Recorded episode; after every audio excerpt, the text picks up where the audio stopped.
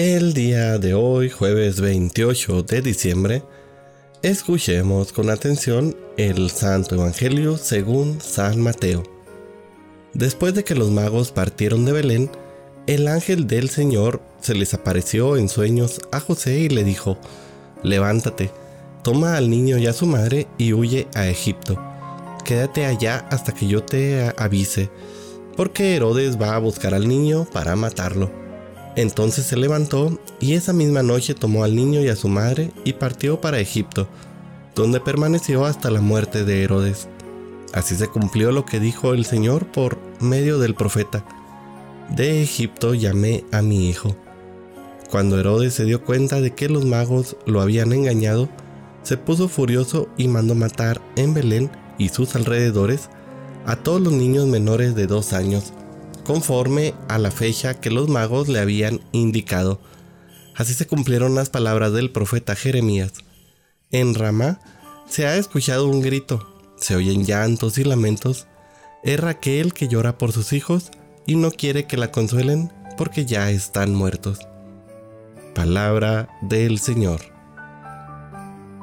Queridísima familia, Hoy es 28 de diciembre, día que muchos medios, la gente en general, y pues lo vemos muy común en redes sociales, se aprovecha para hacer bromas porque, bueno, inocente palomita que te dejaste engañar.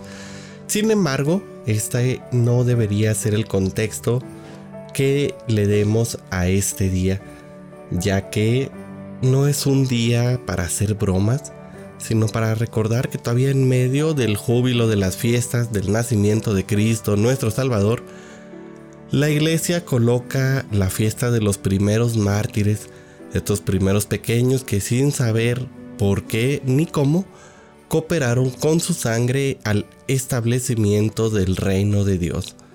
Y es que la iglesia, siguiendo los pasos de su Señor, no quiere caer en falsos mesianismos, en paraísos artificiales en los cuales no está presente el signo inconfundible de la vida cristiana, es decir, la cruz. Y me resuena aquí, este, me recuerda mucho a tiempos cuando yo estaba en la secundaria. Hago un pequeño paréntesis antes de seguir con, con la reflexión. Que tenía una compañera cristiana que, bueno, yo creo ni en su fe era muy adepta a conocer las enseñanzas. Y de repente cuando yo traía una cruz en el pecho decía que traía a Dios muerto ahí. Y cuando traía una cruz sin, este, ¿cómo se llama? Sin traer la figura de Jesús, porque a veces me regalaban en retiros de evangelización de los grupos de jóvenes y demás, la pura cruz. Decía, ah, qué bueno que ahora traes la cruz, pero sin traer a Dios muerto. Fíjense que me resulta mm, muy este paradójico, me resulta muy contrastante que a veces como cristianos queremos ver solamente el lado positivo de la fe, pero la cruz, el símbolo máximo del sacrificio de nuestro Señor por nuestros pecados, lo vamos dejando de lado. Hoy en medio de un mundo hedonista, egoísta, que no le gusta pensar en el sufrimiento y prefiere solamente divertirse y pasarla bien sin ninguna mortificación, bien nos viene a reflexionar que la vida cristiana no solamente es la Navidad, no solamente es el gozo, no solamente es la alegría, sino que también pasa por la cruz y la muerte. Que el cristiano, como decía este un, un sabio, será siempre un hombre perseguido y un hombre que va a pues ir en contra de la sociedad.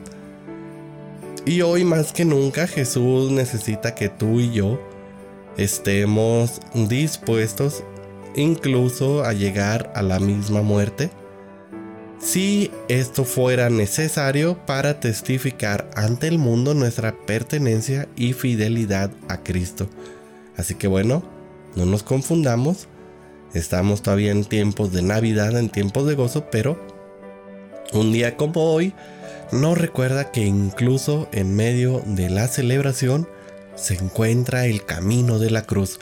Así que ese es el camino al que todo cristiano debe de seguir Pues ya lo dijo el mismo Jesús, quien quiera seguirme, que tome su cruz y que me siga.